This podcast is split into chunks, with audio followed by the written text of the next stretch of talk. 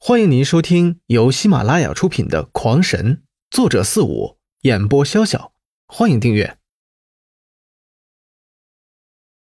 第四十章，第一个三条线在魔神封印的旁边浮出，刘辉不由得感觉一松。接着，第二个、第三个，当第八个也浮现时，刘辉这才长长的叹口气，总算可以确定自己再一次的活过来了。神念扫视额头，发现自己额头上的八风太极图已全部完成。不同的是，自己的太极图并非阴阳右鱼，而是六条线，但是仅只有两只鱼有火红的眼睛，而在这太极的中间却是一个菱形雷印。再看看自己的脸上，此时却是干干净净，哪里还有什么胎记呀？这根本就是白嫩干净的小脸。妈的，这么复杂！刘辉看到自己的灵印，再想想别人的，只是几个小小的几何图形，相比之下，这也太复杂了。小子，别不知满足。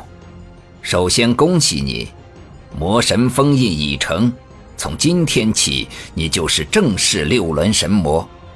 不过，你千万不要对任何人讲，包括你的母亲和爱人。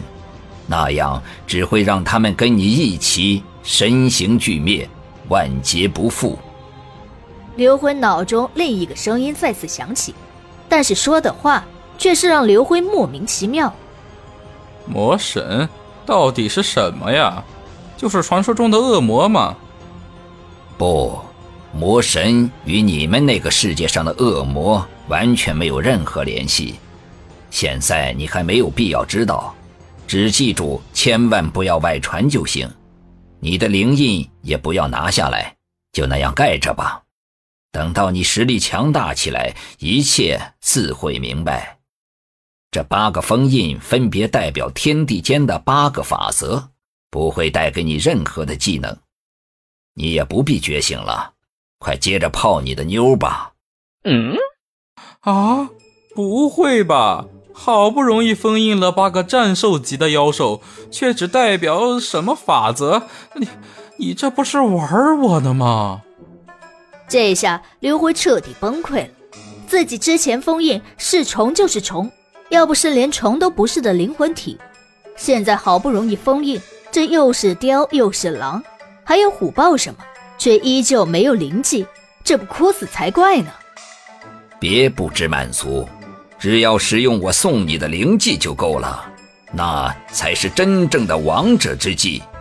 记住，就算你拥有了魔神的技法，也不要轻易使用。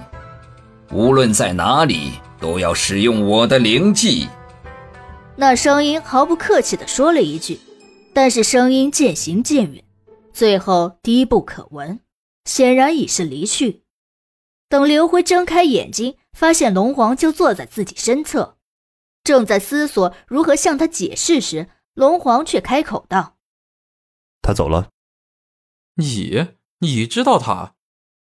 刘辉很是意外。“当然，自从看到你脸上那个雷印，我就知道他的存在。好了，你也别跟我说他的事情不是我可以知道的。好了，看你身上储物空间不少，快将这些妖兽。”都收起来吧。龙皇显然对那个神秘的存在知道不少，但是显然没有说出来的打算。不了，留给宝宝们吃吧。相信吃了它们，宝宝们会成长得更快。刘辉平静了一下心情，终于决定这件事情就让它完全消失吧。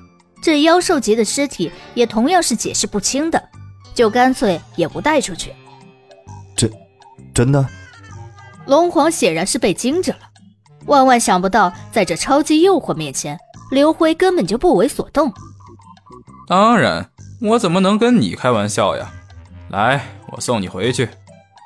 刘辉表示自己不但不要，还要送货上门。这些强大的妖兽，个个都是有十几米的身高，完全不是龙皇那一米多点的小体格能比的。看着那些巨大的家伙，刘辉突然想到什么。转头对龙皇道：“对了，师傅，他们妖兽级都这般大小，而你这圣兽级为什么却不是呢？